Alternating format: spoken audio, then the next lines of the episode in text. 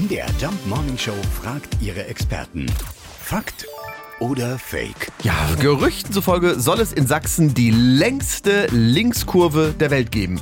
Wir haben uns Oliver Runschke geschnappt, der ist Pressesprecher der deutschen Tourenwagenmeisterschaft. Ist das wahr? Ja, das stimmt. Und zwar gibt es die auf den Sachsenring. Es ist nicht eine Kurve, sondern es sind äh, viele Kurven, die aneinander hängen.